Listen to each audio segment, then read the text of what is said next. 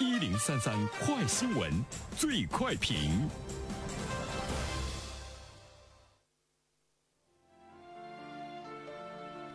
焦点事件快速点评：日前，五八同城和安居客针对一线及部分二线城市共二十座城市，二十到四十岁有意向购买以及已经购买婚房的男女所进行的调研。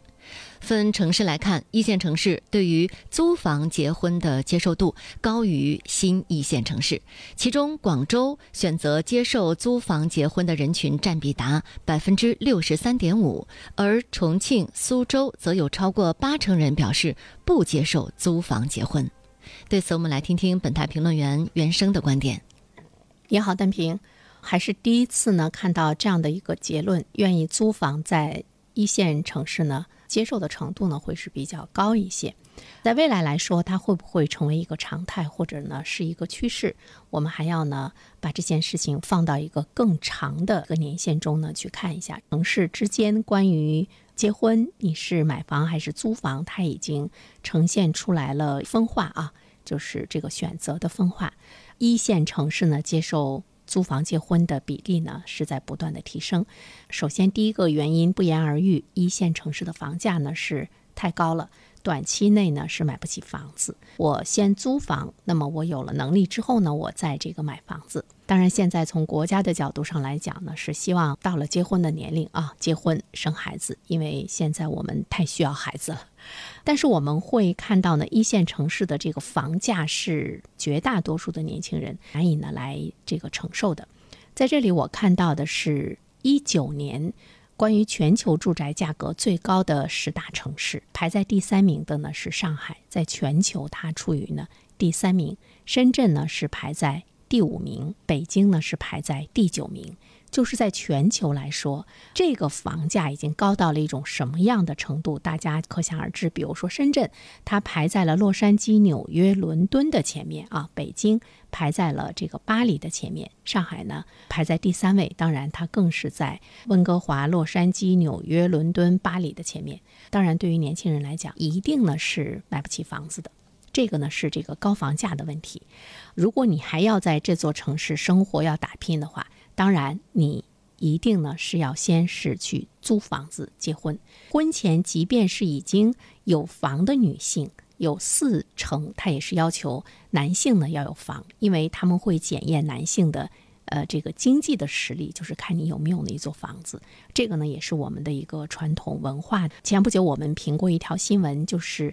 单身呃，购买房子的比重呢也是在上升，所以这个文化的影响没有办法反推，在一线城市接受租房结婚的人真的是太无奈，太无奈了。一线城市的这个房价高，是使得这些年轻人租房结婚的最最主要的呢一个原因。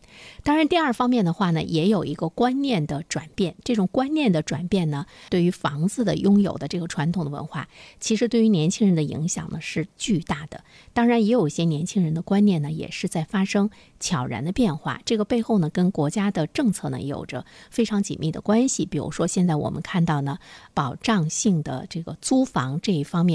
出台更大力度的政策，政府逐渐的呢，呃，在呢提供一些这个供应，同时呢，逐渐的汇集到更多的城市中的这个年轻人，从事城市中的新青年，使得年轻人呢感觉租房子这方面呢也能够享受呢政府的保障，所以呢他会去呢这个接受哈，这个呢是促使他观念转变的一个很重要的这个原因。第三方面的话呢，其实我们要关注到的就是在一线的城市，你就是想要结婚，对于买房和租房的这个问题中，其实我们会看到，它也出现了一种呢这个高房价催生的一种畸形的居住观，硬挺着我也要买一套房子。就是我们看到了一份调查，尽管有百分之八十四点四的网友表示。北京房价太高，承受不起。但是仍然有百分之五十左右的网友表示，计划在一到三年之内购房。看到它是一种畸形的居住观，它是不是稍微有点经济实力的时候，他就会把买房子的这座大山主动的加到自己身上呢？所以说，我们说要看趋势哈，是不是一种完全的一种的转变？那么，怎么样让大家能够安心的租房子？结婚。